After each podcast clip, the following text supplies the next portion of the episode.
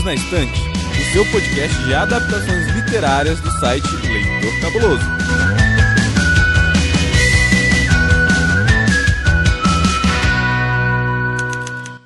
Olá, leitores, seriadores e cinéfilos perdidos por aí. Do lado de cá, eu sou Domênica Mendes. Eu sou a Priscila Rubia. Eu sou o Lucas Ferraz. Eu sou o Baço. E pela primeira vez aqui com a gente no Perdidos na Estante, nós damos as boas-vindas à Luana. Luana, sinta-se em casa, seja muito bem-vinda. Obrigada, gente. Tô me sentindo aqui um pouquinho nervosa ainda, mas vamos lá.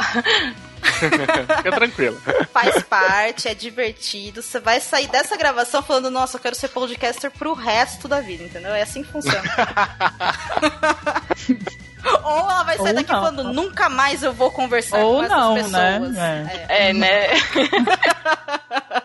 Esperamos que não, esperamos que seja a primeira coisa. Mas, gente, chegou 2018. Ah, que gostoso, chegou, acabou 2017, sobrevivemos. Quem diria? Quem diria? Quem diria? Então, feliz ano novo para todo mundo que está ouvindo e feliz ano novo para vocês que estão comigo nessa glamuriosa gravação. Nessa noite de chuva do lado de cá. Muitas alegrias para todos nós. Como nós falamos também de coisas boas, ano passado teve uma, uma surpresa aí que a Netflix trouxe, que foi a série Mind Hunter, que honestamente foi uma das séries assim mais surpreendentes que eu tive a oportunidade de assistir. Surtei, amei, li o livro, procurei o negócio todo, fiquei fascinada, quero ler tudo sobre todos os serial killers do mundo. E surpresa, eu não gosto do Douglas, desculpa aí Douglas, mas você é muito chato, cara. Muito chato. Não, a grande surpresa foi realmente a série. Foi, porra, e eu fiquei. falei, Fazia tempo que eu não assistia uma série da, da Netflix. Eu- a gente gosta muito das séries todas, mas sempre é, ah, legal, papá. Aí essa era aquela uma de você terminar o episódio assim, meu Deus, deixa eu ver se tem alguém falando já sobre isso. Né? Isso, tu vai correndo, né? Tipo, nossa, você viu isso? Né? Tipo, aquelas coisas coisa maluca. Achei muito boa. Ela é ótima, ela é ótima. Então, por isso, hoje nós vamos falar um pouquinho sobre o livro e um montão sobre a série. Então, já estejam avisados desde agora que quando a gente falar da série vai ter que ter spoilers, porque não tem jeito.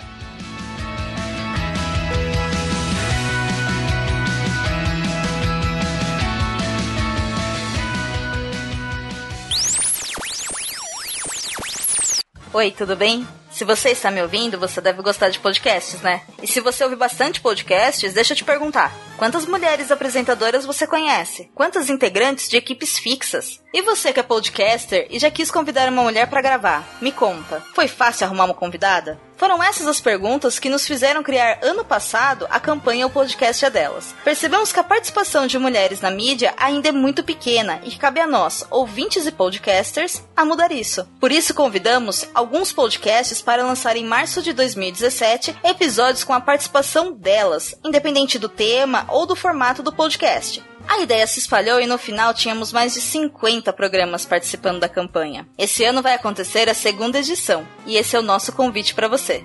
A ideia continua a mesma, aumentar a participação de mulheres na podosfera. E como é que você pode fazer isso? Convide mulheres para participar de seus programas que serão publicados durante o mês de março desse ano. Não importa o tema ou o formato, com certeza existe uma ou mais mulheres que têm muito a dizer sobre isso. Gostou da ideia? Para apoiar a campanha e participar, se inscreva no link que você encontra no nosso site, o podcastadelas.com.br ou nos encontre em nossas mídias sociais. Venha conosco fazer da podosfera um lugar melhor, porque você sabe, em março, o podcast é delas.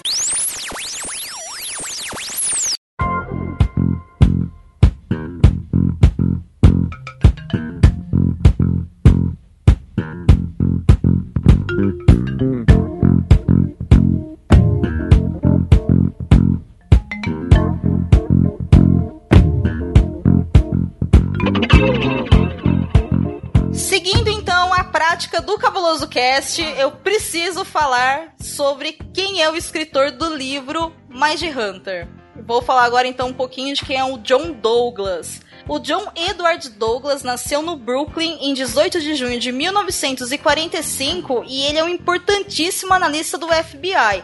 Ele é um dos responsáveis por expandir a ciência comportamental dentro das agências norte-americanas. O grande diferencial da carreira do Douglas foi que ele trabalhou com a construção de perfis psicológicos dos criminosos mais violentos dos Estados Unidos, indo contra aquela prática que a gente já cansou de ver e de estudar de que as pessoas nascem como elas são. A grande pergunta do Douglas é: Será que os assassinos nascem assassinos ou será que os assassinos se tornam assassinos? Aliás, isso é uma coisa que é engraçada porque pra gente tá muito normal achar que é que é construído, que é tudo construção social, e é interessante ver que a, a, o período que ele estava fazendo isso, que era a década de 70, não era assim ainda, né? Tinha essa concepção ainda que nascia bom ou mal, né? Sim, era aquela época que as pessoas ainda analisavam até a fisionomia da pessoa, né? Pelo tamanho do crânio, largura do rosto. É.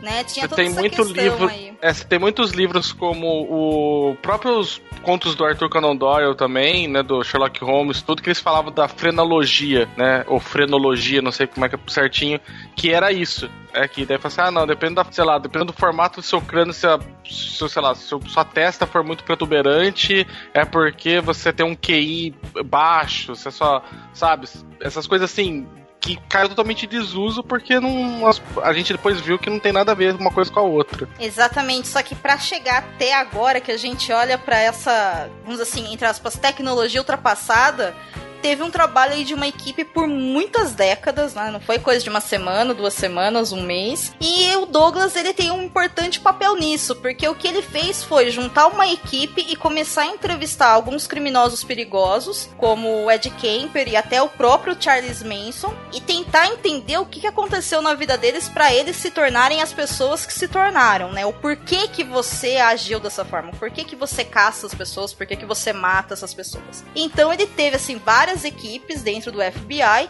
e é por causa disso, por ele ser um dos caras que realmente cunhou isso e batalhou e foi atrás, que ele é literalmente conhecido como um verdadeiro caçador de serial killers. Cara, como? Sabe? Você tem um caçador é. de serial killers. Eu acho isso tão absurdamente genial. Você vai caçar pessoas que caçam pessoas. Você vai ver depois, vai se refletir naquela coisa do que o, a gente vê tão comum hoje no, nos seriados, nos filmes, quando a gente fala de serial killer, é essa figura dele agora, né? Do cara que traça perfil, do cara que vai atrás do. Vai tentar entender qual é a mente do cara para conseguir prever o próximo passo dele, né? Sim, e quando a gente fala de caçar pessoas, traçar perfil, tentar entender. Eu não sei vocês, mas na minha cabeça vem muito o Jack Crawford da trilogia do Hannibal, né? Que é o agente. Nossa. E assim. É impossível, né? Não, não, lembrar dele ou do pessoal do Criminal Minds, né? Sim, e esses personagens eles são criados com base na história e no perfil do, do Douglas. Inclusive, é até interessante porque no livro e outras entrevistas ele falou que, por exemplo, quando o Thomas Harry estava escrevendo O Silêncio dos Inocentes, cujo hum. protagonista é o Crawford e não o Lecter, né? O que é uma coisa que todo mundo fica bem surpreso quando lê. Ele foi conversar com com o Douglas para tentar entender o que ele fazia de verdade. Então, literalmente, ele falou, falou assim: olha, estou criando um personagem baseado em você e me ajuda nisso. O resultado é que é bem verossímil a, a psicologia do personagem, a personalidade. Por outro lado, isso também trouxe alguns problemas depois dentro do FBI de verdade, porque quando estourou o filme e o livro, todo mundo falou: ai meu Deus, parece ser tão legal e tão fácil, queremos fazer parte. E ele, gente, isso aqui é o FBI, não é assim que funciona, sabe? Não estraga o rolê, não estraga o nosso trabalho. Enfim, entre todas essas coisas, ele é responsável pela escrita de vários livros e um deles é o Mind Hunter, que foi traduzido aqui pro Brasil como Mind Hunter, o primeiro caçador de serial killers americano, que chegou aqui no Brasil em 2017 pela editora Intrínseca, que é a, a, obra do qual foi adaptado o seriado que é distribuído pela Netflix. Na série, o personagem que representa o Douglas é o agente Ford, que é um dos protagonistas do, do seriado. E por sinal, o mais chato deles, na minha opinião. Mas que isso, gente. Concordo. É. Ele é mó legal. Minha opinião. Me, desculpa, tá? Eu tô aqui pra causar polêmica. Eu só assim. Concordo, o cara é chato. Viu? Chato ah, caramba! não, não é chato, cara. Bem, não sei. Os personagens são bem complicados. é, eu, eu, é, porque foi uma das coisas que eu mais, assim, né, da série. Eu é acho são ele boçal, ele é muito boçal, cara. Ah, não, nossa, eu acho ele fascinante. Ele é o que faz o bagulho andar, senão o Bill ia ficar no mesmo método dele. de Não, ele tem, mas ele desmerece às vezes o trabalho dos outros. Eu achei ele um pouco boçal, não sei. Licença poética da série, né? É, mas eu gosto desses caras que não são perfeitinhos, assim, que tem todas essas porra louquices, assim. Eu, eu acredito mais nele daí.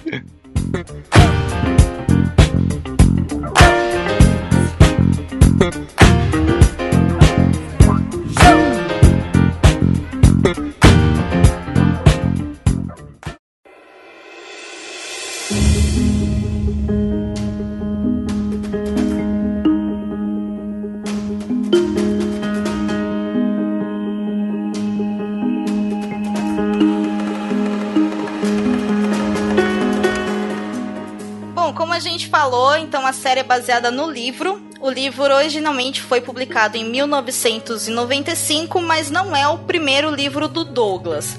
Só para constar para quem tiver curiosidade, todos os livros dele têm a ver com o que ele fez, tá? Então todos os livros dele têm a ver com criação de perfil ou estudo de, de algum serial killer em potencial, alguma coisa assim. Então é bem específico, é uma literatura bem bem É, eu direcionada. perguntar até, no, os livros, eles. Esse primeiro aí parece ser bem, tipo, sei lá, autobiográfico. O Mind Ou ele- Hunter, ele é 100% autobiográfico, assim, é a história da vida É. dele. É Ah, história- tá. Praticamente um roteiro da vida dele. Inclusive, quem faz a coautoria do livro é um tal de Mark Oshkaker. É que com certeza é o cara que escreve mesmo, né? Sim. Ele só dita. Ele Exatamente. falou, ah, quantas são essas porra aí? Deixa um negócio interessante. Exatamente, ele é um escritor, ele é responsável por fazer roteiros e é essa parceria nesse sentido de tentar romantizar. E aí aqui no Uhum. Brasil o livro tem 384 páginas, então é uma leitura assim que não é grande, mas agora eu quero saber a opinião da Luana, porque assim, eu tenho os meus, a minha opinião sobre o livro é meio complicada. Luana, você leu o primeiro livro ou você viu primeiro a série? Então, eu vi primeiro a série e eu sou uma pessoa que eu não sei brincar. Se eu vejo uma coisa que é baseada em uma história que tem, um, pontinho de verdade, eu vou lá pesquisar. E aí, quando terminou a série, eu disse: Meu Deus, eu tenho que ler o livro. Aí fui ler o livro. E aí, enquanto eu li o livro, eu ia pesquisando a história do cara no Google, né? Porque eu sou dessas. E então, eu gostei, eu gostei, assim, é completamente diferente a série do livro, mas até então a gente entende que tem a, a licença poética da série. O livro eu achei ele muito mais, é, como se fosse prático. Ele é muito mais prático, é dia a dia dele, como é que foi. Então, assim, pra quem não gosta do assunto, eu acho que é até chato de se ler. Como eu sou uma curiosa do assunto, então pra mim foi uma coisa assim, é um passatempo bem divertido. Mas eu não sou uma pessoa normal. Você foi pra aquele site lá, o Dedo Verde, o Aprendiz Verde. Então, também? eu saí. Pe- A Não, Domênica eu saí- ficou na loucura. desse Eu adoro dessas, né? Eu sou dessas. E aí o Ezequias até ficou com medo e disse assim: dê um tempo, vá ver uma série mais leve.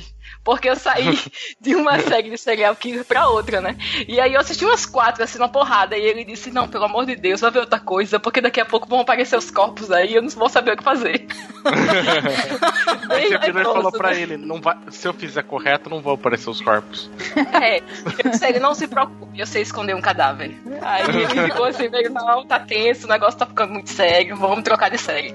É, eu também fui ler o livro, como eu acho que, nossa, 99% das pessoas, né, acabaram indo atrás do livro por causa da série, mesmo porque o livro só foi lançado aqui no Brasil por causa da série, gente. Foi logo na sequência pra poder mesmo pegar esse gancho. A vantagem que foi traduzido. A desvantagem, entre aspas, e muitas aspas aqui, é que quando a gente vê que uma série foi adaptada de um livro, normalmente a gente imagina que o livro vai contar alguma coisa parecida com o que tá lá série, o livro tem a ver com a série, só que assim, literalmente 25% do livro, que é o começo, é só sobre a vida do cara. Então é o cara falando assim, olha, porque eu nasci não sei aonde, a minha família era assim, quando eu era adolescente eu fiz isso, conheci minha esposa não sei o quê, e blá blá blá blá blá blá, porque eu sou super legal. E aí você fala, que que eu, sabe, tipo, eu não quero Mas conhecer não você. é. Mas assim, super descritivo, ele não é tipo romanceado, assim, vai contando uma Não, historinha e no não. meio das coisas você vai É sabendo. descritivo. É, Caralho. é assim, passo é- a passo de como ele chegou ali, como a vida dele foi, o que tornou Mas ele não é daquele jeito. Mas é bem. O começo é chato. É bem, bem lento, assim. Eu fiquei querendo passar essa parte pra ver o, o início do trabalho dele, que era o que me interessava. E demorou um pouquinho pra chegar.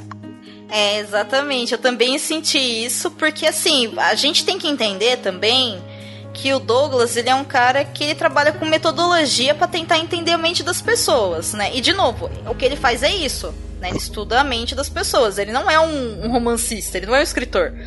Então, assim, não é que. Não é um PowerPoint, entendeu? Com pontos, né? Tópico, nascido, dois pontos, tal coisa. Não é isso.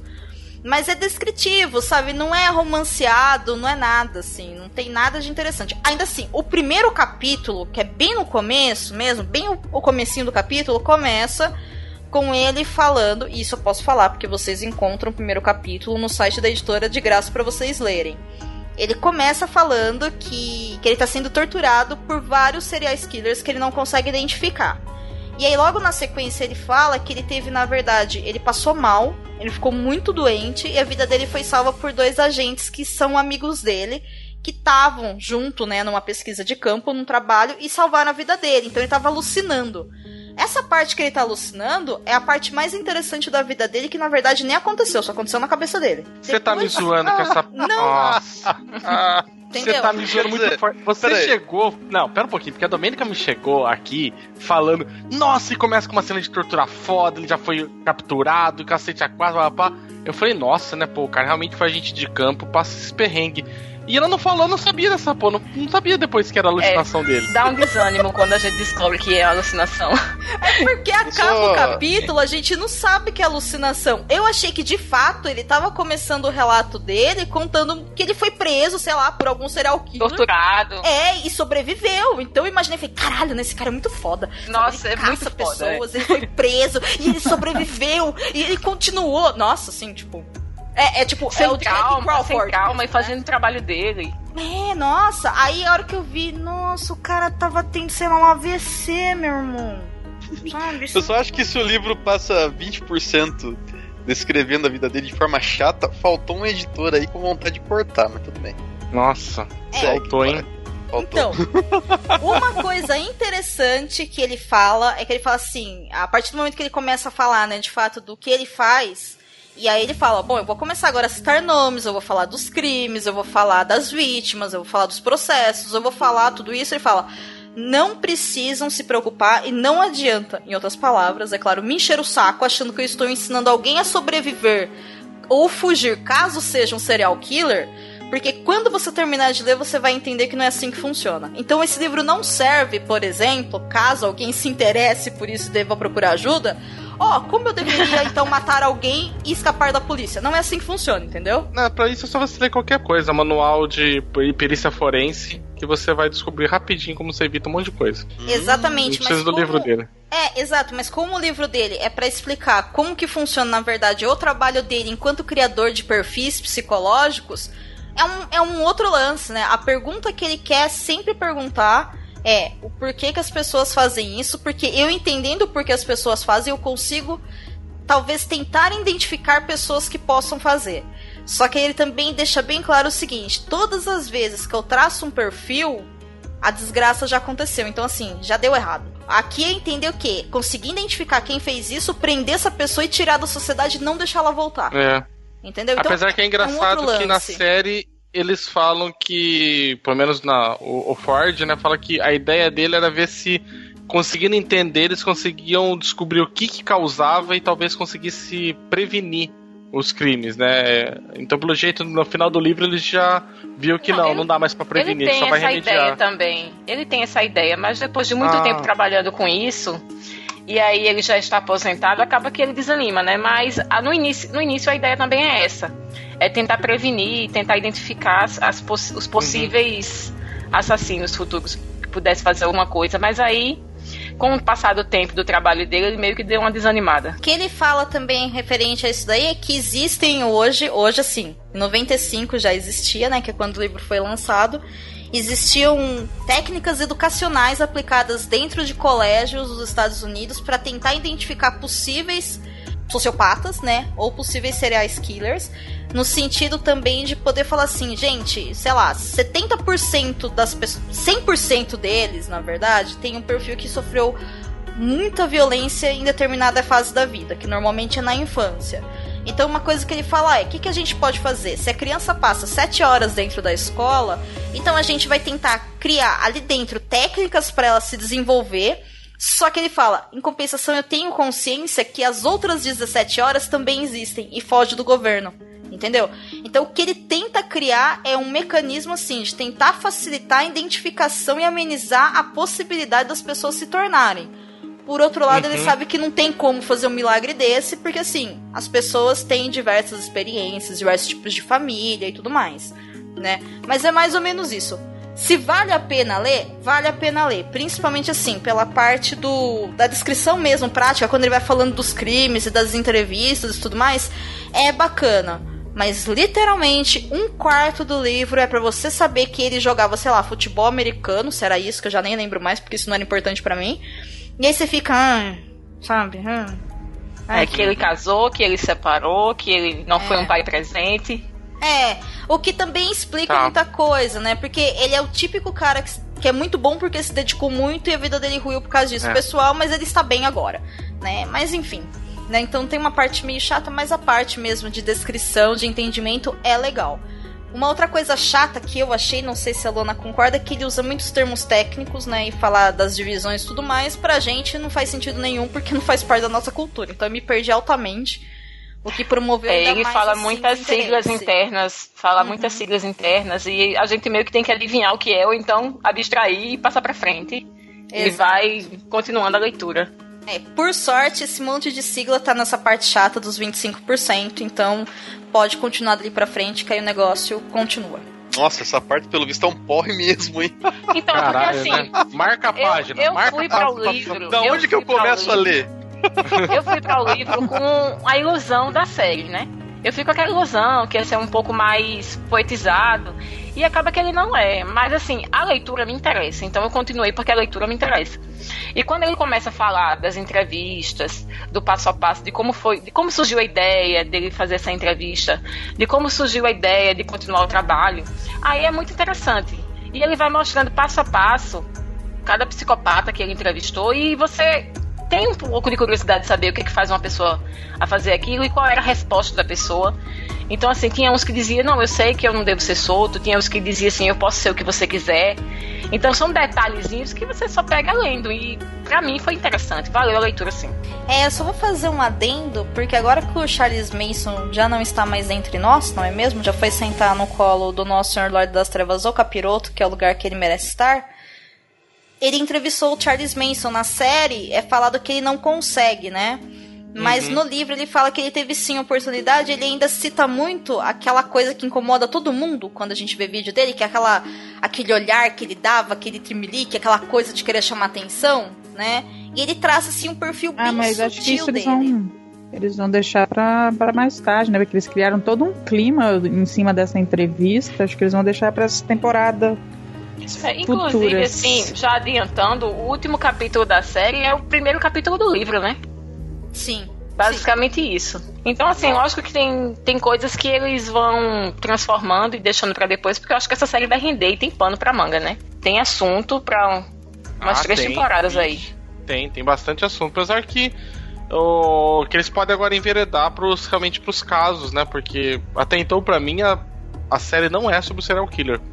Né? Então talvez eles acabem talvez enveredando pro lado dos serial killers mesmo. Sim, fazer um, um tipo um Criminal Minds, como é que fala o nome daquela série? Criminal Minds. É, tipo ela pegar um pegar um serial killer e fazer só dele uns capítulos como se ele fosse atrás, um fictício. Talvez uma coisa assim para estender a série, né? Porque o assunto é interessante, né? Você sabia que tem livros, filmes, boxes, séries e todo um maravilhoso mundo de literatura? Você pode encontrá-los no Perdidos na Estante.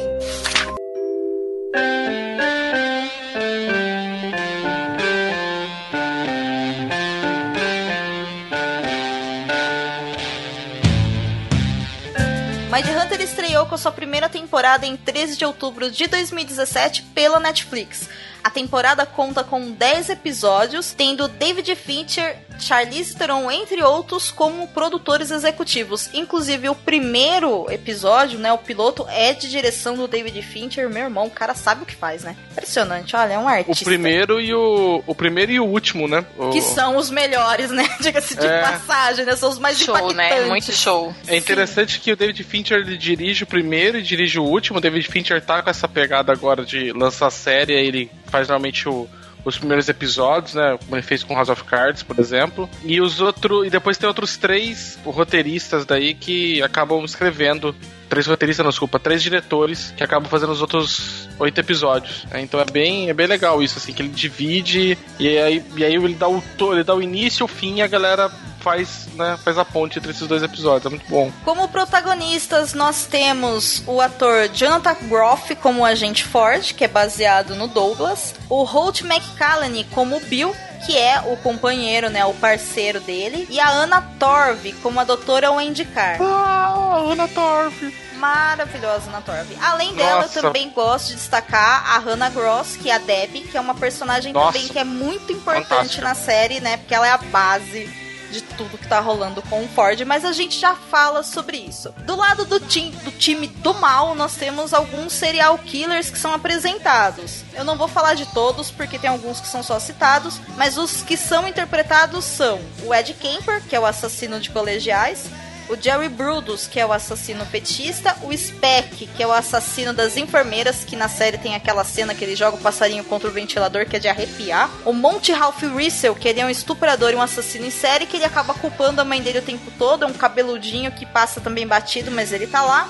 E também tem o Daryl Jenny Deaver, que não é um serial killer, mas ele é responsável por matar a Mary Frances Stoners, que tinha só 12 anos. Se vocês se lembrarem bem desse, desse Diver, ele é aquele assassino da pedra, sabe? Que eles montam aquele esquema Sim. na sala, com a Que pedra no ele, co ele corta árvores, né? As árvores Isso. deles. Exatamente. E ele tá ali, na verdade, pra poder mostrar pra gente uma época que o, o Douglas, né? Inclusive ele fala disso no livro, a Luana deve se lembrar. Ele fala que ele realmente montou um espetáculo. E é bem interessante que ele usa o termo literal de fator cu na mão. O que é o fator cu na mão? Você vai causar um estresse no, no criminoso pra ele ficar o tempo todo com muito medo de ser pego que ele consegue se entregar. E é isso que eles fazem, né? Por isso que é meio que teatral, né? A forma como eles mudam, como eles falam, a pedra lá no fundo e tudo mais. É, lembrando Também eles que. tentam se colocar no lugar do assassino, meio que vitimizando ele, pra que ele entenda que aquela situação dele poderia acontecer com qualquer um. E ele acaba confessando, achando que era uma coisa natural. E aí, quando ele confessa, já é tarde, né? É, o que eu acho interessante é, é a mudança, né? Do, porque o causar estresse no suspeito pra levar ele a acabar confessando alguma coisa já é, é uma técnica padrão da polícia, mas normalmente eles faziam isso por intimidação. A ideia que eu acho que é interessante daqui traz, que a gente vê na maioria dos, dos filmes que a gente gosta e nas séries que a gente gosta de detetive, é o cara que na verdade consegue enganar é, consegue subverter isso. Ele vai causar um estresse, mas ele vai porque ele vai ou criar um teatro, ou ele vai enganar, ou ele vai recriar o crime de alguma forma, ou ele vai se fingir de amigo, algumas desse tipo de coisa, mas ele vai mais pela persuasão, né? Mais pelo. Né, pelo blefe, alguma coisa, do que como era antes, que era pelo medo, pela força, né? Então acho que isso que acaba também é, é mudar o tipo de, de abordagem que você vai fazer, né? A ideia continua sendo a mesma. Causar um estresse no cara pra ele cair na mentira, né? Pra ele acabar. Até, até porque eles não são criminosos comuns, né? Então a abordagem no- é, normal, comum, não ia dar certo pra eles. Então, eles tinham que tentar uma coisa diferente. Só pra, como título de consideração, o personagem Bill, ele é baseado em um cara real chamado Bob Wrestler, que foi um dos primeiros caras que trabalhou com o Douglas, mas depois de um tempo ele se aposentou, ou se aposentou, foi trabalhar em outro lugar, enfim, eu não lembro, mas ele não fica assim muito tempo, igual o Douglas ficou, sabe, ali naquela, naquela divisão do FBI, né? É um dado interessante. E assim, só pra constar, eu não sei muito bem de onde que, a, que os produtores da série tiraram nessa relação que eles têm de, de que, por exemplo, o Ford ele precisa do Bob, do, do, do Bill, perdão, para começar o trabalho dele nessa área, né? Porque o Bill já trabalhava com essa questão da psicologia, né? No livro parece ser o contrário, pelo menos eu tive essa sensação. Então eu não sei, né? Se é, sei Ah, lá, o dado é fácil. Na verdade, ele, ele começa bem parecido essa, essa parte assim, né? Só que no livro é um pouco mais devagar, claro. Mas ele também começa assim com auxílio de outra pessoa. Não sei se seria é, desse jeito que foi na série, mas não tô lembrando agora. Mas ele começa assim, bem, bem devagar e com uma pessoa mais experiente ajudando ele. Sim, mas o que eu tô querendo dizer é que assim, no livro quando ele fala que ele vai trabalhar pro FBI, ele já vai trabalhar nessa área da ciência comportamental. O que eles desenvolvem é essa, essa alcunha de serial killer, que eles que criam esse, esse termo e tudo mais, nessa metodologia. Mas eu não sei se, por exemplo, o Bob já trabalhava naquilo há muito tempo e eles começaram juntos, ou se não foi. Por quê? Porque o livro Mind Hunter, ele é autobiográfico. E na verdade, é uma grande viagem pro alter ego do Douglas. Sim. entendeu? Ele é o melhor cara do mundo no livro, entendeu? Ele não comete erros, ele é magnífico. Ele fala de um É. caso que falhou. entendeu? Um É, ele meio que agradece algumas pessoas, mas só pra dizer que é humilde, né? É, citou, sabe? É. Igual a gente agradece no PCC, que a gente coloca aquela página, agradeço minha mãe, meu Hum. pai, tarará.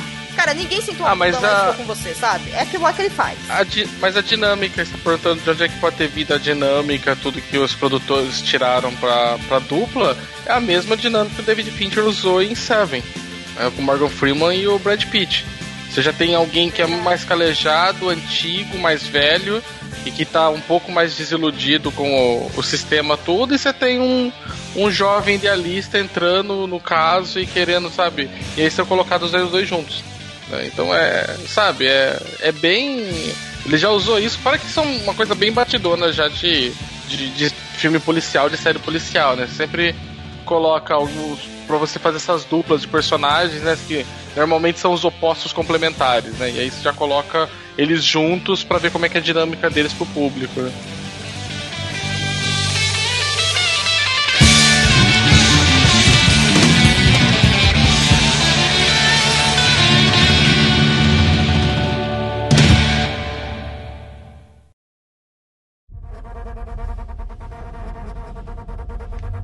Não é fácil matar pessoas.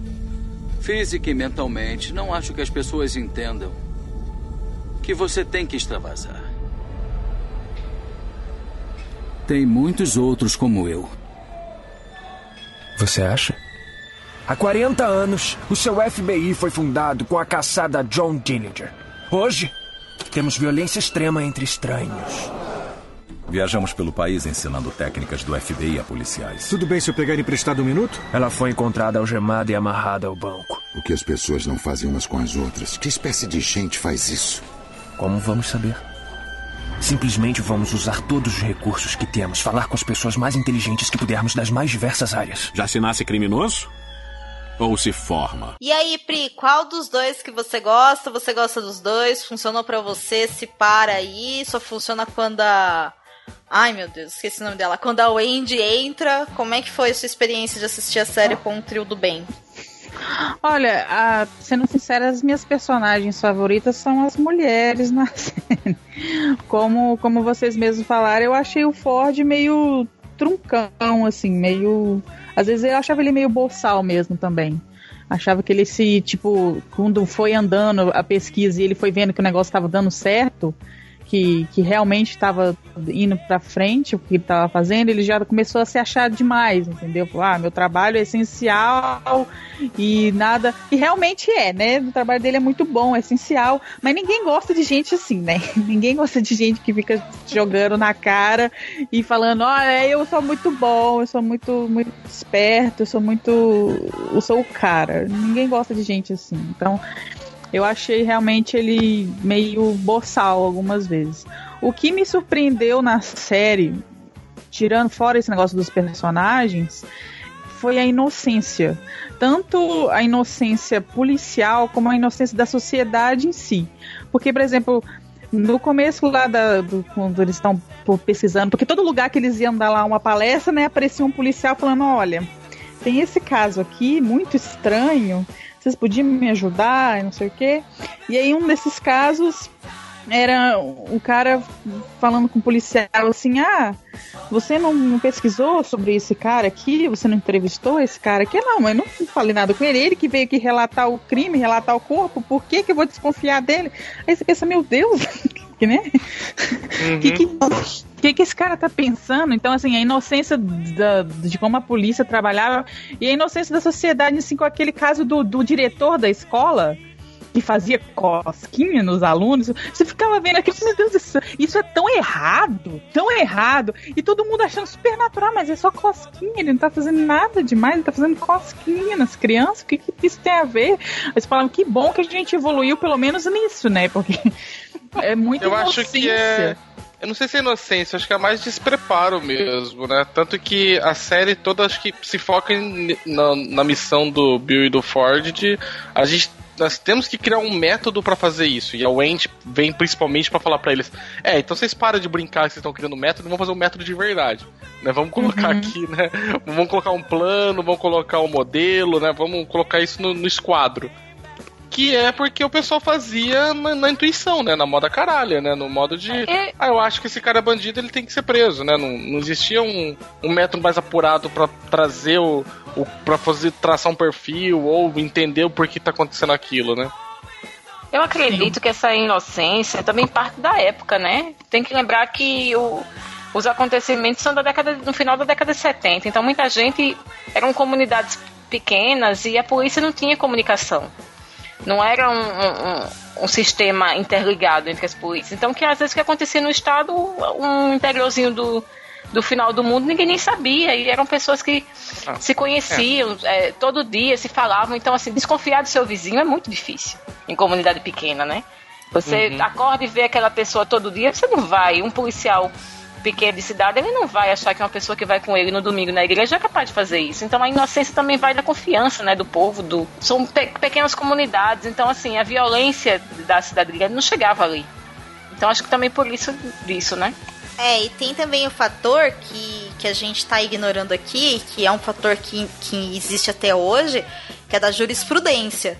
Então, por exemplo, um, sei lá, um serial killer que faz caçada envolvendo três estados, além de naquela época os três estados às vezes não saberem que eles estavam procurando o mesmo cara, esbarrava em lógica burocrática, sabe? De quem que é o responsável, quem que vai pra mídia, quem que ah, vai mas... culpa, quem não, caça. mas nessa não, nessa época não, nessa época já é existia o FBI. Né? É, Sim, mas o FBI, o FBI ele foi ele... justamente criado para quando você tinha que caçar um, alguma pessoa que ultrapassava a fronteira de um estado para o outro. É. Mas aí é, também então... eles falam que quando acontecia alguma coisa no, no interior desse, eles precisavam ser convidados.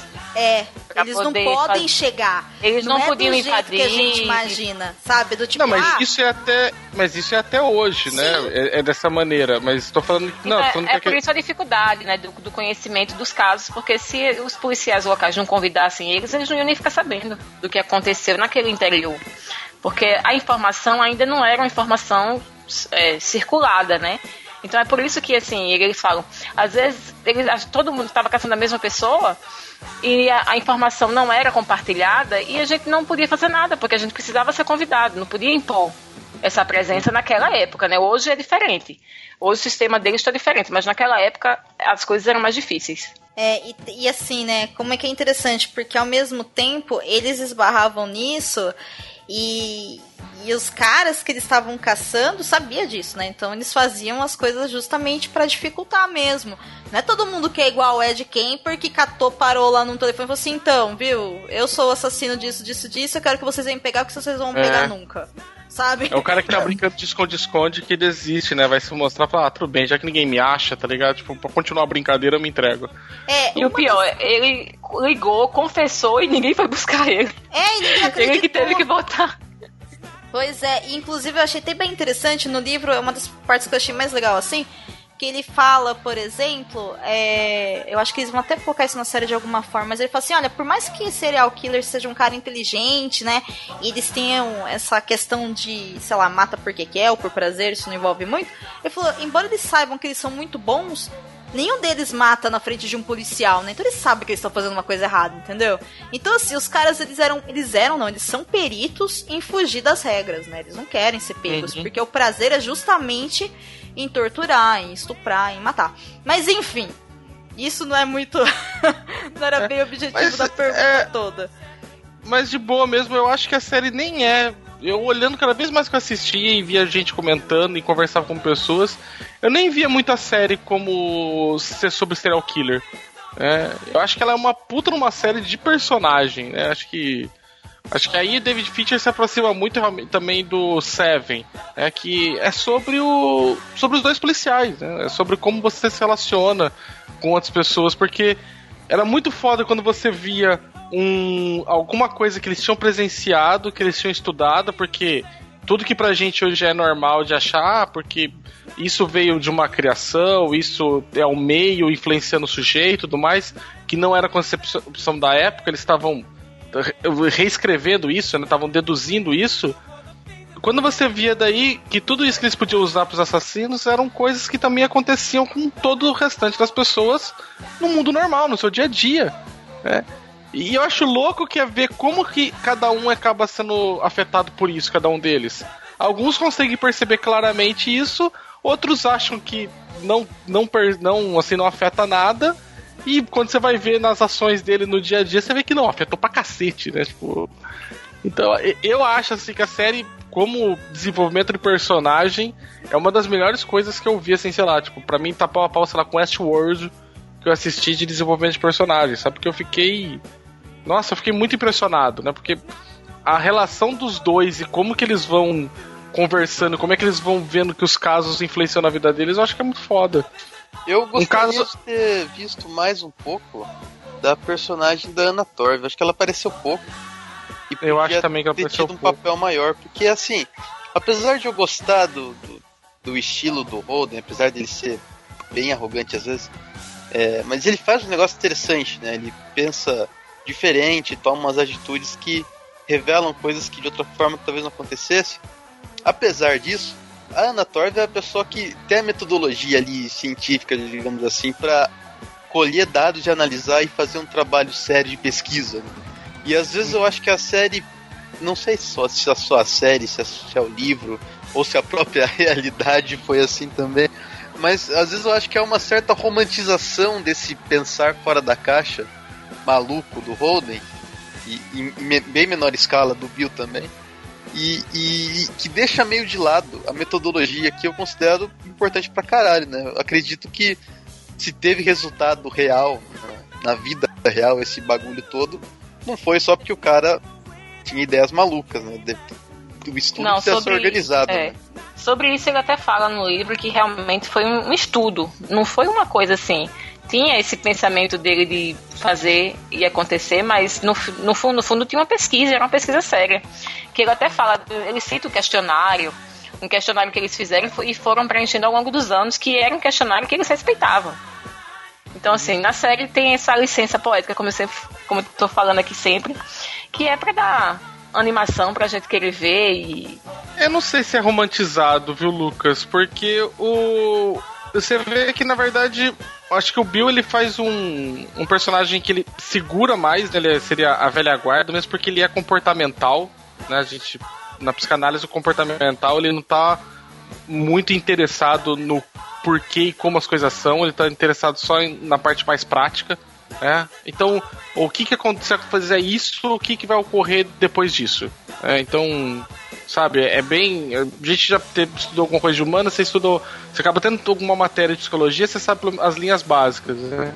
E aí, ele é o cara que na verdade quer segurar o jeito que é, e aí acho que o personagem do Ford ele tem que vir com uma ideia mais de. Ele tem que ser mais entusiasmado, né? Ele tem que ser mais idealista nessa questão, e aí ele vai querer, sei lá, pode ser que fique até um pouco mais fantasioso, mas é porque ele tem que trazer essa questão mais da fantasia, porque ele tá propondo uma coisa que ninguém tinha pensado antes, né? Então, eu não sei, tanto que eu lembro quando eu tava assistindo a série, eu falava pra, falei pra Domênica, no momento, eu falei, gente, eu vi o Bill como o cara mais racional, né, mais sério, mais centrado, né, e o Ford como o cara mais sentimental, mais idealista, tudo. Só que aí quando você passa a série, você vê que não, né? O, o, É o o Bill é o cara que. É o contrário, né? O Bill é o cara que sente mais, o Holden ele é mais. Ele é muito mais assim, cético e muito mais ahn, racional para conseguir às vezes até sistematizar o que ele tá querendo, né? A personagem acho que Dana Torv faz, né, o Andy, ela vem realmente mais pela parte acadêmica. E eu gosto do jeito que ela entra depois porque ela bagunça a dinâmica já dos dois. Eu acho só que eu concordo com o que eu acho que ela podia, podia ter tido um pouco mais de tempo de tela. Eu acho que faltou um pouco mais de tempo de tela, mas eu acho que ela ela acaba formando um tripé ali que eu não consigo pensar a série sem a aparição da, da, da Wendy, sabe? Ia ficar os dois se digladiando e você não tinha alguém para mediar muitas vezes a relação deles, né? Quando ela entra, ela media e eu acho que só que faltou é trazer um pouco mais de arco próprio dela, né? Porque deram uma uma questão da história para ela poder lidar também com a homossexualidade dela e com a cisão que ela fez no relacionamento dela que era abusivo, e aí você vê que pincelou ali, deu uma arranhadinha, mas a galera tipo, deixou meio que, sabe, meio segundo plano isso. O que me irrita um pouco é que depois de ter visto a série já há algum tempo e tal, que eu mais lembro dela, fora do, do lado da vida pessoal, que é, é bem legal, mas é da parte. Não, não, fora disso, o que eu mais lembro dela na, em relação à pesquisa mesmo, depois de um tempo de ter visto a série já, é ela brava porque os dois não estão fazendo as coisas direito em relação à metodologia que ela propõe. então eu falei, porra, eu fiquei com essa sensação, sabe, de que, poxa, devia ter dado um. Podia ter dado um destaque uhum. um pouco maior ali, porque. Por, por isso que eu fiquei com essa sensação de ser uma romantização, assim, no sentido de que, ah, a metodologia tá ali, beleza, é um negócio meio chato, o que importa é esse cara aqui que é maluco. Entendeu? Não, é, mas a série que... passa essa impressão de que a metodologia dela é errada, né? Porque ele começa a usar ela, essa, esse formulário numa entrevista num um cara que eu não lembro quem, acho que é o fetichista lá. E aí o cara caga para o que ele tá falando. Só quando ele para e, e, e começa a falar, improvisar lá na hora, que o cara se solta e fala as coisas. Então parece que o método que ela propõe é errado, ou seja, o método da, da pesquisa, o método mais sério, é errado. O certo mesmo é ser intuitivo, é, é improvisar. Então, pelo, pra mim, pelo menos, passou essa impressão. Eu acho que também tem uma dicotomia daquela questão de prática e, e teo, de teoria e prática, né? Ela traz a, a teoria, só que ela nunca foi a campo com eles para entrevistar, né? Então, ele tanto que eles falam, né? Assim, olha, quando chega ali, ah, não dá muitas vezes para aplicar. A gente tenta aplicar, mas não dá para seguir exatamente, né, passo por passo, né? A gente vai elaborar um questionário, vai aplicar ele, mas a forma como vou aplicar vai ter que adequar meio que ao ao, ao, ao entrevistado, né? Eu acho uhum. que isso uhum. também é interessante porque mostra o, o início, você é tudo, tudo muito novo, né? Tá tendo que aprender como fazer, né? É, sem falar que quem aqui já, já se formou em alguma. Não sei como é que funciona nas ciências exatas, né? Mas nas ciências humanas é exatamente isso. A gente pode até fazer um questionário, fazer um fichamento, mas na hora prática de você fazer uma entrevista, você não vai ficar olhando pra cara da pessoa e falar assim: nome, idade, sexo, por que você matou, como foi, né? entendeu? Não é assim. Você tem que entrar naquele universo. E aí o interessante é que fica muito sutil na série, entendeu? Não sei se todo mundo consegue ver. Mas ah, a forma como é. ele vai mudando, a, como ele fala com um, como ele fala com o outro, é um tipo de metodologia, né? É que não é o tipo de metodologia que ela fala. Então eu acho que assim, talvez tenha sido um pouco infeliz a forma como foi mostrado. E, e eu também, assim, eu tenho curiosidade de saber que, o que, que é essa metodologia dela, assim. É só um questionário? Porque não é só isso. Vocês se lembram, por exemplo, tem um episódio que agora eu não vou saber qual que é, mas é o caso da, da menina lá que foi morta na banheira, né? E aí a mãe vai lá, né, fala, ó, oh, protege meu filho que eu vou te falar. E ela acaba falando, né? Porque quando eu cheguei na banheira, o sangue tava espirrando e aí nós fizemos tal coisa. E eles, ah, porque a gente precisa pegar o cara X. Ela fala, gente, ela usou a palavra nós, ela tava inclusa, ela ajudou. Né? Então, assim, uhum. tem todo esse lance que é a parte prática, que você precisa de várias é. mentes, e isso me mostra, por exemplo, olha, às vezes a gente está tão focado num objeto que a gente não consegue ter a visão macro. Né? Mas assim, de novo. E eu acho que é o papel da Wendy, né? É, é o papel da Wendy, é a visão macro. Não, quando ela falou o sangue espirrando, eu falei, não, é estranho ah. isso aí, né? O sangue tá espirrando. Então quando ela Bom. chegou, não tá morta, né? É, então, você já Então, saca umas espirra sem coração batendo, né? É, na verdade ela percebeu que ela ainda estava viva quando ela chegou lá, né? Então ela sabia É. quem matou. A série, a série inteira é sobre sutileza, na verdade. São, é, é isso que eu gosto dela, são pequenas coisinhas, né? É, é, eu me lembro também, pra mim, que, o momento que mais me marcou a série, que eu olhei e falei, puta que pariu, isso é, isso é foda mesmo. É o momento em que ele acaba conversando com. entrevistando o cara que é maluco lá por sapato, lá, por. E aí ele fala sobre um. Brudos. É, e aí, quando ele fala, ele tem uma puta uma discussão com o, o Ford, uma puta uma discussão com o Bill, é, falando, tipo, o Bill falando pra ele quanto aquele trabalho tava afetando a casa dele. E o Ford falou assim: não, essa porra não me afeta nada, cara. Eu separo, compartimentalizo na minha mente, pá, pá, não sei o que tem. E aí ele chega, ele vai transar com a namorada dele, que aliás a Debbie é uma personagem que puta que pariu, né? É, é um personagem muito foda, coloca ele no lugar que ele deveria estar. E aí ela chega e vai transar e, e ela usa daí um sapato salto alto com uma, um, um tipo de presilha no tornozelo. E aí ela. Coisas ele que ela não usava, né? É, e aí ela fala assim, ele fala assim, ah, mas tá diferente é a proposta de você fantasiar realmente ser uma coisa diferente. E aí você vê que o cara, não, quando ele coloca a mão na- no sapato, ele não consegue transar com ela. E aí você olha e fala assim, não, seu puto, você não é tão blindado quanto você acha que você é. Né? Tipo, você vai falar pra mim que não tem uma ligação com o fato de você brochar com essa mulher que tá usando um, um um sapato de salto alto, logo depois você tem uma entrevista com um serial killer que matava e que era apaixonado por sapato. Sabe, você vai falar pra mim que essas duas coisas, você não tá. Você não está conseguindo ver a ligação realmente entre essas duas coisas, né? Inclusive falo, um sapato parecido que ele comprou pra presentear o assassino, né? Ela usa um sapato parecido. É, porque ela compra o sapato porque os dois estão na loja e ela vê ele olhando o sapato. Então ela fala, pô, eu vou usar o sapato porque ele gostou. é. Entendeu? Então, assim, olha a sutileza realmente da dinâmica dos personagens. Porque quando ele está com ela na loja, ele está com a mente no trabalho e ela está com a mente nele. Né? E isso é uma coisa que acontece o tempo todo. A gente morre de dó quando ela trai ele, entendeu? Mas assim, me fala uma cena que ele tá com ela que ele não tá pensando em trabalho. Do Ou pensando nele, né? momento que eles conhecem, ele só pensa em trabalho.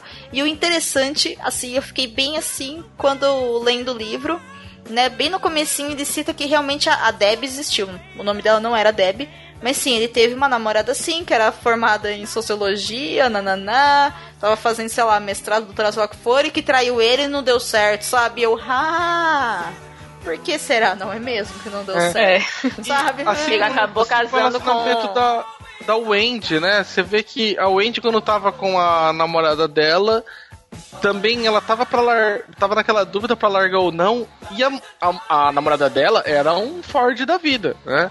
O meu trabalho que mais que importa, tô, ele é mais, né, ele é mais importante do que o seu, né? As coisas vai em volta de muito mim. trabalho dela, né? É, e aí, é, sabe, é com uma sutileza muito pequena que ela vê no momento que a outra. Eles estão conversando lá, super pá, pá, pá, e a mulher coloca a mão em cima da dela e fica pressionando pra segurar pra ela ficar ali no lugar, né? E aí, tipo, ela fica olhando pra aquela mão e, a- porra, aí é, a Ana Torv é sensacional, né? Porque daí você vê na cara dela, você escuta a engrenagem da cabeça dela girar. e Ela tá entendendo, ah, filha da puta, realmente eu nunca vou conseguir crescer do seu lado, você não vai deixar entendeu? e aí ela pega o casaco, vai embora e no dia seguinte tá ela alugando apartamento para ficar perto da FBI. Eu falei, puta, cara, é. É assim, por isso que eu falo, pra mim, os personagens dessa série é muito mais interessante do que o, o tema dela em si, que é, o, é aprender criminosos, é tentar entender o, o porquê que as pessoas matam, sabe? É, eu acho muito foda. All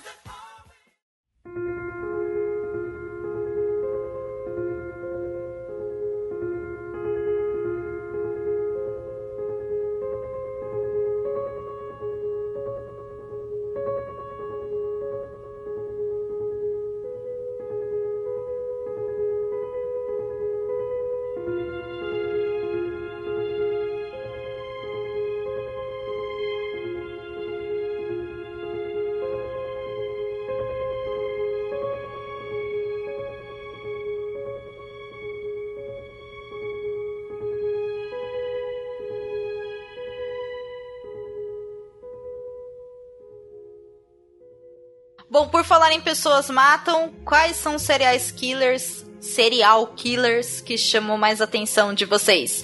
Pri, destaca um, qual que chamou mais atenção? Eu acho que o Ed Kemper foi o que mais chamou atenção, pelo que acho que ele foi o mais focado também, né? Tem, tem uns outros que tem umas cenas bem, bem grotescas, igual você falou lá, o cara jogando o pássaro no, no, ventilador, o outro lá batendo punheta com sapato. Enfim, tem umas cenas bem características, mas o Ed Kemp, o modo como que ele fala, todo calmo, todo ponderado, você fica, nossa, esse cara, né? É um serial killer, né? Que estranho. E, mas não, não, é tão estranho, porque ele fala das coisas, você, fala, você vê que o cara é doente enquanto ele tá falando. Nossa, esse cara é muito estranho. Então acho que foi o que mais me chamou a atenção mesmo. Cara, se eu tivesse sentado num banco de frente àquele cara gigantesco, falando daquele jeito claramente psicopático, eu tinha me mijado todo, eu tinha saído correndo.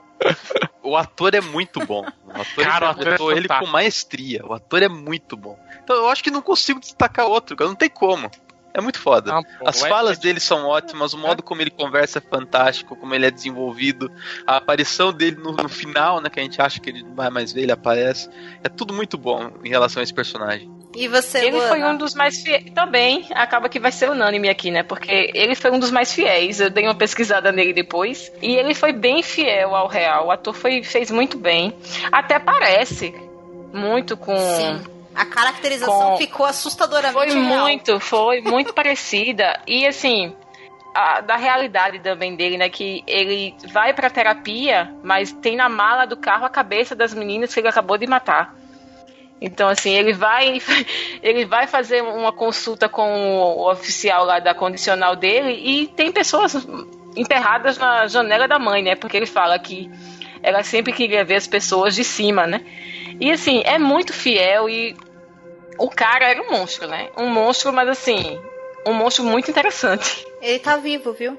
Até onde eu sei. Não morreu, não? Esse na cadeia? Eu acho que, eu acho que ele morreu na cadeia. Eu acho que o Kemper não, eu acho que o Kemper tá vivo ainda. Gente, vamos pesquisar no Google. ele tá vivo. Ele nasceu em 1948. Ele é três anos mais novo que o Douglas. Ele tá vivo. Ele tem aí algum, algumas perpétuas, se eu não me engano. Posso estar enganada. Mas ele tá preso. Uma já basta, ainda. né, no caso. É isso que eu ia falar, Uma já basta. Não, eu acho o máximo. perpétuas, disse cara, que uma já basta. A legislação norte-americana eu acho o máximo. Tipo, você pegou sete perpétuas, tá ligado? E mais 200 e tarara anos, tá? Nas outras encarnações você vai voltar e já vai nascer lá, né? É, eu não, confesso que eu não entendo esse regime lá penal deles, porque é porque é, duas perpétuas, pode... aí vai sem, sem condicional. Mas se é perpétua, como é que não vai ter condicional? Eu não entendo, sinceramente. É que é... nesse caso aí eles podem pedir recurso, né? E às vezes o cara pode conseguir no recurso uma anulação da sentença. E aí, se ele anular uma, foda-se, porque ele tem a outra ainda, né? Ele vai continuar, é. vai continuar preso, né? É pra evitar daí que, sei lá, você o cara é julgado, é condenado somente por um dos 27 crimes que ele cometeu, ele recorre, justo naquele ele consegue, sei lá, uma tecnicidade ali, escapar, e aí ele se livra de todos ao mesmo tempo, né? Então por isso que eles julgam separados e dá penas cumulativas. E ele é considerado um preso modelo, né? Imagine uma pessoa dessa Nunca brigou na cadeia. Não, e detalhe, ele nunca brigou e ele nunca pediu pra sair. Ele pede, ele fala, eu não posso ser solto. Ele fala com todas as letras, eu não posso ser solto, porque se vocês me soltarem, eu vou voltar e eu vou continuar. Ele é muito consciente, sabe? E outra, ele não precisa, né? Ele cansou, não tem nada mais pra fazer aqui fora. Eu também acho uhum. o Ed Kemper muito, assim, eu até usei esse termo, o Basso ficou meio assustado, porque eu usei o termo que ele é muito fascinante. Não é, é começa a ficar assim, meio... Fascinante? Ele falou, como assim fascinante? ele é fascinante, ele é uma pessoa fascinante, o que eu posso fazer? Eu não estou falando que ele está certo, é uma fascinação errada, eu sei, mas ele é realmente, né? eu entendo, eu entendo. E, pois é, muitas pessoas não, por favor, não nos julguem. mas... Um outro cara que me chamou a atenção, se eu não me engano, foi o Dever, que é o. Não, não é o Dever, perdão. Acho que é o Rissel, que é aquele estuprador e assassino em série, que ele. Cara, ele dá um. Ele dá um depoimento ali que. Que ele dá um, uma outra visão, né? Que a gente fala, caramba, né? Coloca meio em xeque essa questão do porquê que eles fazem o que eles fazem. Porque ele diz que uma das mulheres que ele sequestrou ele ia estuprar ela, ia matar ela, só que ela acabou contando para ele que o pai dela tinha câncer e ele deixou ela embora porque ele teve algum parente também que teve câncer, então ele ficou. Uhum. Como é que eu vou dizer? Não seria exatamente. Não foi uma empatia, né? Exatamente. Mas para ele, ele, de alguma sentiu. maneira, ele. É, de alguma maneira parece, pareceu errado, né? Assim, é. é. Tipo, parece quase como se o código moral da sociedade fala que pessoas que já tipo, passaram por esse problema já se fuderam bastante. Eu acho que eu não posso deixar o dia dessa pessoa pior, né? Tipo, estuprando ela junto. Então, então eu sabe, acho... pareceu muito uma coisa assim quando ele contou. É, eu acho que não é isso. Porque, assim, uma coisa que, que eles fazem, né? E eu acho que a série ela tá mostrando isso, ela não tá falando, mas ela tá mostrando todo serial killer, ele mata, ele violenta, etc e tal, a partir de um estressor. Ou seja, às vezes a gente convive com algum sociopata, mas a gente não sabe, a gente só vai saber quando essa pessoa tiver esse estressor, que é o que vai desencadear as ações. E todos eles fazem isso porque eles se julgam superior a outra espécie, né, ao outro ser humano ali. Então o que, que acontece? Eu acho que quando essa pessoa falou para ele de uma situação que ele reconhece na vida dele, deixou de ser inferior. Entendeu? Não é que se tornou tão bom quanto, mas subiu um degrauzinho, o degrau do ok, você está livre, sabe? Não é que desenvolveu uma empatia do hum. tipo, nossa, eu vou te ajudar agora então, toma aqui 10 dólares pro tratamento. Não é isso. Mas é uma coisa de, ok, você não é tão lixo quanto eu imaginava que você é. era, sabe? Eu acho que é mais nesse sentido. Você já não é mais uma caça. Você é agora é um leão. Mesmo. Entendeu? Você não é um coelho na selva, eu sou um leão. Você agora é um leão também, sabe? Eu acho que é mais ou menos é, é. isso. É por aí, porque ele mesmo fala, não, não foi empatia. Ele fala assim, né? Não, não foi. Não foi é, empatia nem remorso de fazer alguma coisa com ela. Simplesmente não ia ser a pessoa ideal para ele naquele momento, porque era meio que uma pessoa que já estava sofrendo. Então, qual era o sofrimento que ia causar naquela pessoa? Exatamente.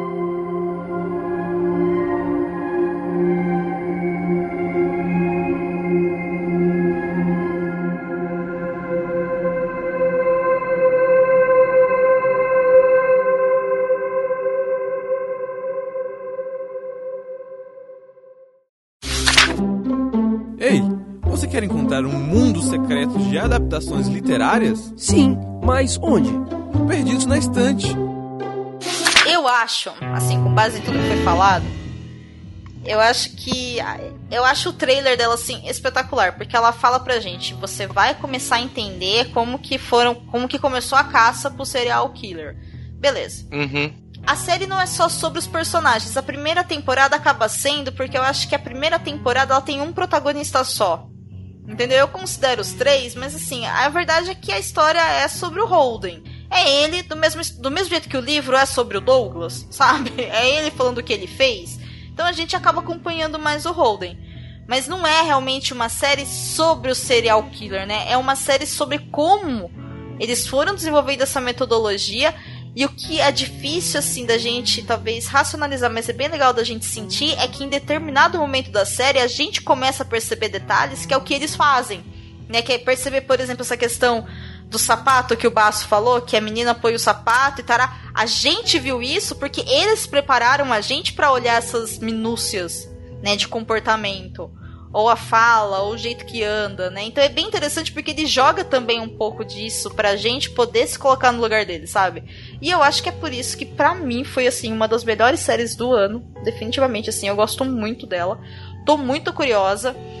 E para quem não quiser saber quem que é o, o serial killer que tá aparecendo no início de cada episódio, porque sim, aquele cara do, o encanador, se eu não me engano, né? O cara da. Não, o cara da. De alarme. Ele é alarme, alarme, alarme, isso. Isso, aquele cara do sistema de alarme, ele é um serial killer também, que foi muito famoso nos Estados Unidos.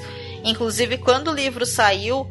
É, ele não tinha sido preso ainda, eles estavam tentando pegar o cara. Então, assim, vai aparecer o que ele vai fazer. Não é bonito, mas é legal porque a gente tá na expectativa aí de ver o que, que, que vai ser, né? Se a segunda temporada vai ser sobre ele né, e vai focar nele, ou vai continuar focando na metodologia, em como eles fizeram, enfim, né? Uma hora vai ter que juntar aí os dois mundos. Eu não tenho a mínima ideia do que eles vão fazer, mas eu tô super ansiosa, confesso. E vamos esperar. E vocês, o que, que vocês esperam pra segunda temporada? Vou continuar vendo, a série realmente foi muito boa. Me chamou bastante atenção. É, eu espero que na segunda temporada, não sei se vai ser já na segunda, que ele vai entrevistar lá o. Como que é o nome do cara lá que ele Manson. falou? Isso, Manson. Não sei se vai ser já. E também, né? Eu não, não saquei quem é esse cara aí que aparece. Saquei que é um serial killer. Que esse que aparece no começo de cada episódio. Mas não, não, não sei. Não, não pesquisei pra saber quem ele é. Vou, vou ficar sabendo na série, então vocês me falam agora, não tem problema. não. Não vou Eu vou falar ter que ver só por. ah, eu vou Na que ver só verdade, eu nem sei qual aí, o nome dele.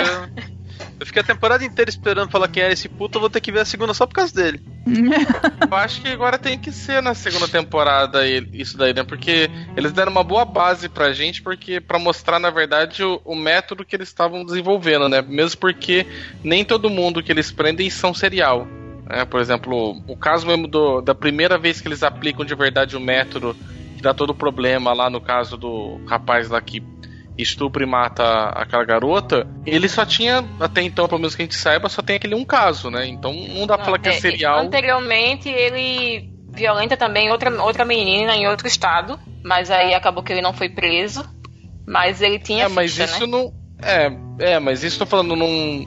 Mas não mostra pra gente que ele fazia isso de uma maneira sistemática, como é o, o que, Não, que ele eles não falam é um que é o serial serial. Não, né? não, não, ele não é. É. Até, até E porque aí- ele fala isso, né? Que ele não é, mas que era uma pessoa que ah, no estado que ele foi preso tinha pena de morte, então acabou que ele morreu, né? Uhum. Não E deu acho tempo. interessante também, mesmo o cara, o cara lá do. É quem do cara fetichista ainda, mas teve, se não me engano, um outro cara também que eles acabam entrevistando. Ah, o próprio assassinato que eles vêm lá na banheira lá, que tem a mulher que eles acabam pegando o caso tudo. O cara também não era serial, né? Foi um caso isolado, que é o corpo que eles encontram até lá no lixão, tudo mais. E- então, sabe, você olha assim, você fala, não é ainda serial, mas eles estão falando, tá, mas a gente tá buscando pessoas que cometem um crime diferente do que até então cometia, porque na cabeça deles as pessoas não podiam matar só por matar. Ó, Normalmente as pessoas matavam alguém por, por algum outro motivo, né? Ou era porque era muito próximo, era um crime passional, ou tava no andamento de outro crime, né? Um assalto, é, alguma coisa assim, né? Então não existia o vou matar simplesmente por matar porque eu gosto disso. É, então sempre tinha um motivo por detrás disso. E, e algo assim, sei lá, uma coisa mais prática. E ali eles acabam vendo, ah não, existem pessoas que às vezes matam por, por outras coisas, porque eles gostam, né? Então eles vão É, pegar. Porque sim, né? É, e, e acaba pegando então outros casos que não somente são serial, mas são desses outros tipos de criminosos que, como eles mostram, a metodologia ou coisa do FBI que eles tinham até então não estava preparado para isso, né? Então acho que agora tinha que realmente caçar de verdade um, um serial killer, né? Nessa, nessa próxima aí, né? Ou que é o cara que eles apresentaram, né? Que aí talvez a gente consiga ver melhor, assim, eles começarem a refinar esse método que a Wendy tanto tá tentando colocar na cabeça deles que eles têm que ter. É, então eu espero pelo menos que na próxima acabe indo por esse lado. É, a única coisa que é triste é que, assim, se eles forem considerar a, a veracidade dos fatos, o fato deles caçarem esse serial killer, a história tem que acabar antes deles conseguirem pegar o cara. Entendeu? Ah, mas não precisa pegar. Tá aí o Hannibal Lecter aí falando que não precisa ser preso não pro filme ser bom. O cara pode fugir e tá tudo certo. É, não, não é nem isso. Eles não conseguem chegar perto do cara. É isso que eu tô falando. O Douglas se aposentou depois de 25 anos e ele não conseguiu definir quem que era o cara. Que é esse cara que tá aparecendo, Ah, entendeu? Pô, então É- foi uma é escolha nesse ruim. Sentido. É, então assim, eu não sei Não como foi uma é que escolha eles vão bem, não, mas não tem como. Eles vão fazer o quê? Vão fazer, sabe, uma série. Ou eles acabam na segunda temporada, então. pra poder continuar a veracidade dos fatos, ou não vai ter como nem. Porque vai ficar como, né? Os caras perseguindo o próprio rabo e nunca chegar perto desse cara, né? Ficar. Não sei. Não, eu acredito que eles vão dar um, um jeito de prender ele e, e colocar como se tivesse sido Ford mesmo que tinha conseguido. Ah, provavelmente, né? Aí entra o recurso fantástico, tudo, né? O- a questão de ser uma ficção. Como que acaba a série mesmo? Eu sei que acaba com a série. Eu sei que acaba com Ah. composta pro Ford. Como é que acaba mesmo? Sim. Me lembrem. Nossa, o final Então, da série é vai- sensacional. Ele vai visitar o, o assassino de colegiais no, no hospital, que ele finge um suicídio, né, pra receber a visita dele. E aí Ed o cara se solta, né? O cara se É solta, chega muito próximo a ele e ele tem um treco, ele hiperventila e acaba tendo um ataque cardíaco, eu acho. Né? E fica tendo tremelique no chão. Ah, É o Ed Kemper, né? Que ele acaba. Que acaba chamando pra ele lá, né? Que aliás a relação. Outra relação ótima é o Ed Kemper com o Ford, né? O, o- a relação que os dois têm é. É impressionante. O Ed Kemper acha que o Ford é um amigo dele, cara. É muito bom isso. E eu acho legal também que é o único momento na série. Eu até tava vendo, acho que tava vendo um vídeo de um cara fazendo uma crítica que é até interessante. Porque é o único momento da série até que o cara, o David Fincher, ousa um pouquinho com a câmera, que faz tipo meio câmera na mão, e aí ela balança, ela chacoalha, meio que dá pra, pra dar coisa do, do personagem, né? Então é. É, é bem legal essa, essa parte, assim, né? Do, do, do final, assim, de ver o, o Ford perdendo o controle e vendo, ah, você não é tão foda quanto você acha que você é, né? Nossa, mas imagine, você vai visitar um cara que tem dois metros de altura, que matou não sei quantas pessoas, que de repente se solta Não, aquilo ali E é não- genial, cara. e não Como mata diria o Lucas, como porque não, não se quer. inteiro? Entendeu? E O cara novo, sai né? correndo, sem olhar pra trás e achando que tá sendo perseguido. Quando ele finalmente respira, aí ele já teve, já teve um treco ficou no chão. cara. E, e é ótimo, assim, o, o- como o David Fincher consegue guiar bem de você olhar que, pô, o cara, ele olha, ele vê que tem só um guarda, aí de repente ele vê que o guarda tem que atender um chamado de telefone, e aí ele começa a, a mostrar o, o machucado pro, pro Ford, pra ele ficar numa outra posição, pra ele conseguir já meio que circundar, pra depois dar o bote, né, pá, pá, pá, pá. E, cara, e como é foda quando ele, né, dá aquela espanada assim na planta as duas, os dois pés no chão, e aí você sente todo o peso do Ed Kemper, né? Que aquele filho da puta deve pesar uns 120 quilos, 130 quilos, você vê ele daquele. Pá! E aí você fala, caralho, velho, tipo, é, fudeu, né? Não dá mais pra correr daqui, né? E aí, porra, e o Ed Kemper abraça o Ford, que era o Ford tá chorando, o Ed Kemper abraça ele. Meu irmão, eu falei, que coisa Tenso. tensa, que puta, cara, que não, é muito tenso, cara. É que isso também, como recurso de série, a gente ignorou isso, mas algumas cenas anteriores é quando ele chega no apartamento da Deb, né? E ela terminou com ele, né? Que ela Caralho, fala, poder de dedução Sherlock Holmes ali, né? É, Sherlock. Holmes. E aí, o que acontece? O que a série quis dizer pra gente é: ele tinha esse relacionamento, ele escolheu o trabalho, ele confiou principalmente em um deles. Aí esse um deles virou pra ele e falou assim: não é bem assim, mas é assim, entendeu? E aí você fica: caraca, esse cara não tem mais nada. Não, é a maluquice. Ele acaba com a namorada dele e ele vai se consolar com quem? Com Ed Kemper. Sabe por quê? Porque o filho da puta se voltou tanto pro trabalho e não fez nenhum outro tipo de relação que agora ele não tem alguém pra chorar as mágoas do, do pé na bunda que ele levou. Sabe? E vem Cara, cá, é vocês muito ficaram com medo que o Ed Kemper fizesse alguma coisa pra ele? Não. Eu um achei. momento. Não. Não, eu, eu achei, olha, no comecinho assim, eu eu fiquei tensa ali esperando acontecer alguma coisa, depois ele só era um abraço, eu meio que relaxei. E você, Lucas, depois que você limpou o mijo, porque o Ed Kemper sobe 5 metros de altura, né? O cara fica Caralho, no tamanho né? do prédio. Que que, que Porque a gente já.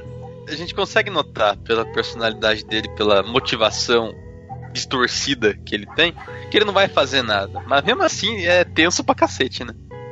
É, porra. Você sabe, você sabe racionalmente que não vai dar merda, mas instintivamente você. Ah, não. É, não fica eu fiquei, eu fiquei bem tenso. Eu fiquei, eu Não, fiquei mas na ponta poderia da dar merda se o cara reagisse, né? Fizesse alguma coisa. Porque aí ele ia que se, ele se sentir fazer, rejeitado. cara? Sei lá, qualquer coisa, uma rejeição que ele sentisse podia dar, dar em merda ali, né? Sim, poderia Porque ser se um ele- fator se era um amigo. O cara é um monstro, gente. A gente olha pro Ed Kemper e admira ele porque o Holden admira ele. Mas assim, aquele cara mata pessoas, entendeu? O que, que ele poderia ter de tempo- pior? Ser preso? Ó, pegar mais mesmo uma prisão tempo- perpétua. Você fica pensando, né, o quanto que o Holden às vezes pode realmente ser. ah, teve sangue frio na hora de talvez realmente falar assim, porra, eu não posso causar um fato estressor aqui, eu não posso sapapá. E aí então ele, sabe, controlou todos os instintos dele de, de fuga e falou, eu vou ficar aqui paradinha, né? Sabe, sei lá, quando você vê um urso na floresta e fala, fodeu. Ah, não, Mas cara, o que ele é ficou ali foi o fator cu na mão. tá, como o Douglas diria. Ele ficou que não passava o sinal de Wi-Fi. E aí ele travou. Na hora que o maluco conseguiu respirar, ele saiu correndo e capotou no corredor. Tá? Aquilo lá não foi racional, aquilo lá foi instintivo. Sabe? É o coelho parado, travado, sem se mexer é a gente se o Jurassic Park existisse de verdade, tipo, não se mexa, não se mexa, entendeu? Não, é, é, mas, não, mas não deixa, não sei, não deixa de ser também um, um saber seu nato às vezes, né? É um o saber, ele fica parado porque ele tá esperando o predador dar o bote pra ele conseguir ter a melhor possibilidade de fuga, né? Não necessariamente porque ele fica sem ação, né, no, diante da coisa, né? Não, não sei. Eu fico olhando assim, mas a cena inteira é, porra, é feita para você pegar cagaço. Apesar que eu concordo com o Lucas que eu acho que racionalmente você sabe que. Não, cara, tipo. Primeiro que ele tem a. a o invólucro do, do protagonista, a gente sabe que esse cara não vai se fuder, não vai morrer, nem nada do tipo, né? E outra que o Ed Kemper tá apaixonado por ele. Tá Paixão real mesmo ali, viu? Ali, ali é amor. Aquilo ali é amor de verdade, tá ligado? O que, que ele tinha com a, a Deb não era. Agora com o Ed Kemper é amor.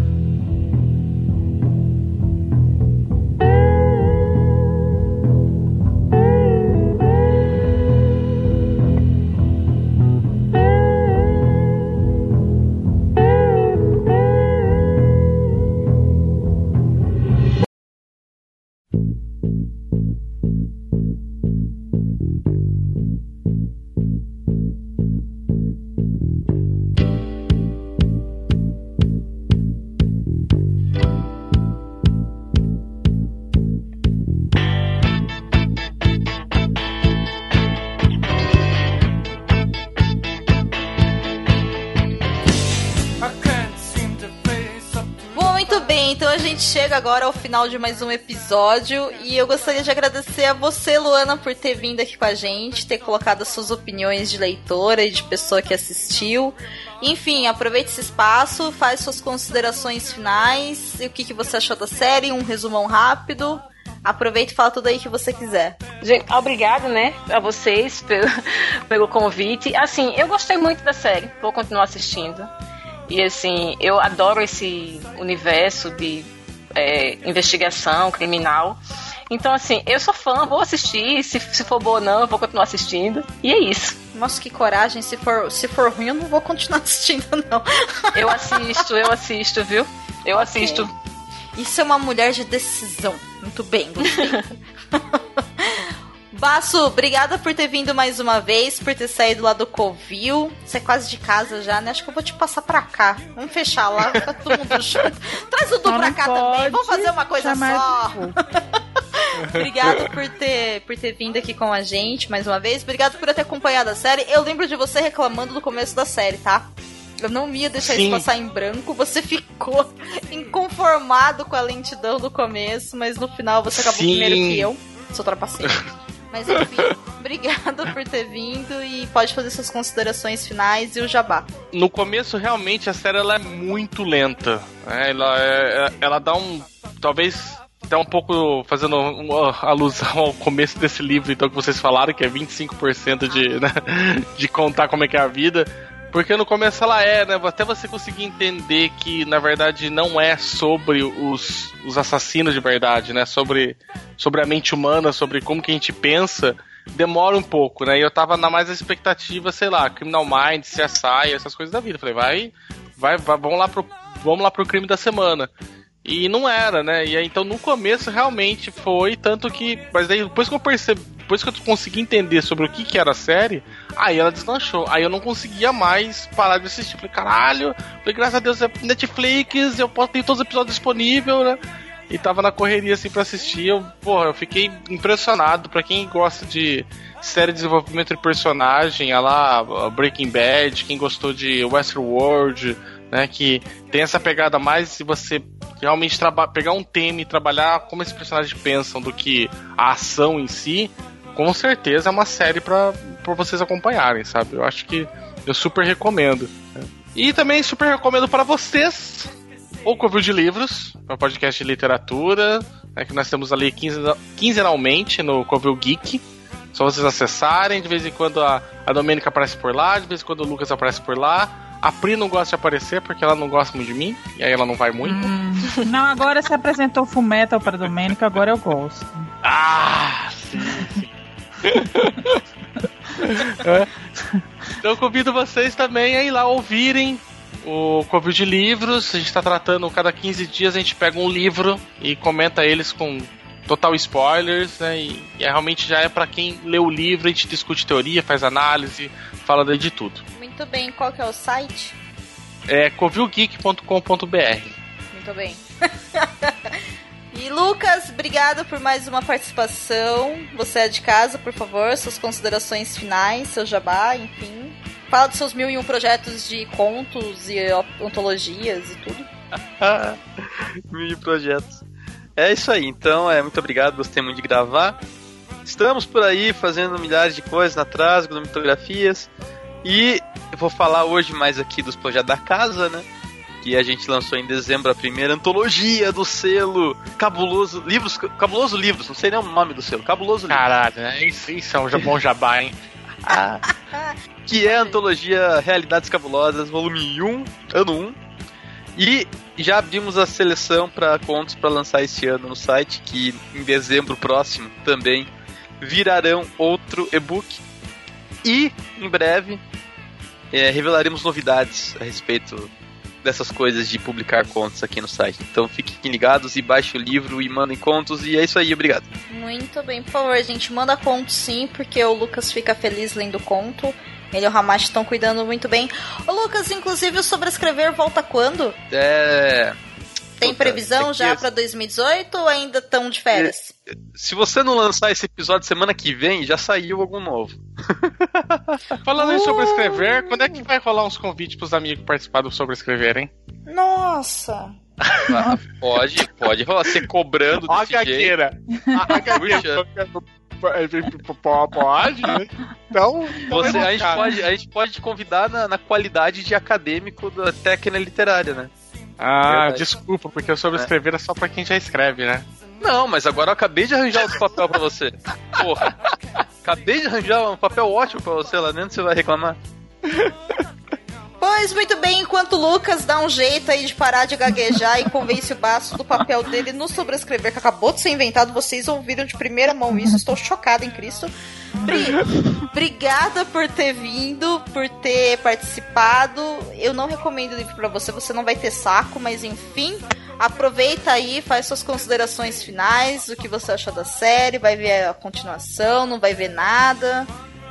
Manda ver. Então, como Baço, eu achei a série é, parada no começo. Não era uma série assim que no, nos primeiros episódios eu senti vontade de retornar para ela e ver o que que era e tal. Mas depois ela engajou, eu não lembro exatamente em que episódio que eu engajou assim, aconteceu e e, e, eu fiquei com vontade de ver, mas realmente acabou se mostrando uma série muito boa. Vou, vou continuar vendo, vou ver a segunda temporada, espero que esteja à altura da primeira. Senão, não vou continuar, não. Não sou corajosa igual a Luana, não. Eu abandono mesmo. Let it go. E é isso. Não tenho projeto. Meu projeto é, é sobreviver a 2018. Espero que eu consiga. Fora isso, tá normal. Tudo... Gostei do seu projeto. Bom, enquanto nós todos unimos os nossos projetos de sobrevivência para 2018, eu agradeço a companhia de cada um de vocês, o seu download Agora com vocês, aproveitem aí para fazer seus comentários, mandar e-mail e tudo mais. E de recomendação, lá no começo o Basso conversou, né, citou com a Luana, o site Aprendiz Verde. O site Aprendiz Verde é um site muito bacana, colaborativo de uma galera aí que eu não sei quem é, mas eu gosto do trabalho deles, acompanho há muitos anos que é todo em cima de crimes notórios e serial killers, enfim, esses tempos, assim, esses assuntos meio pesado, meio tenso. Eu já conheço ele há uns sete anos, eu acho, seis, sete anos. Então eu recomendo que vocês, para quem se interessa pelo assunto, possam acompanhar. A qualidade deles é muito legal. Inclusive, eu vou deixar no post do episódio um link sobre a história real dos serial killers que aparecem no episódio da primeira temporada. Porém, nesse artigo eles citam quem é esse serial killer que aparece no começo dos episódios. Então, caso vocês não queiram saber, queiram saber pela série, não cliquem no, no artigo, tá bom? Porque ele tá bem assim do, no meio do texto, não tá nem lá no final, então vai acabar batendo. Mas tem muita coisa legal. E sobre o livro, fica aí a caráter de cada um. Para quem gosta do assunto ou tem curiosidade, é um livro autobiográfico, vale a pena sim. Mas tem muita coisa também que dá pra aprender sobre isso. Para quem se interessa, às vezes os romances policiais são a melhor forma. No mais é isso, gente. Obrigado novamente. E até o próximo episódio. A gente se vê por aí. Tchau. Falou. Tchau, pessoal.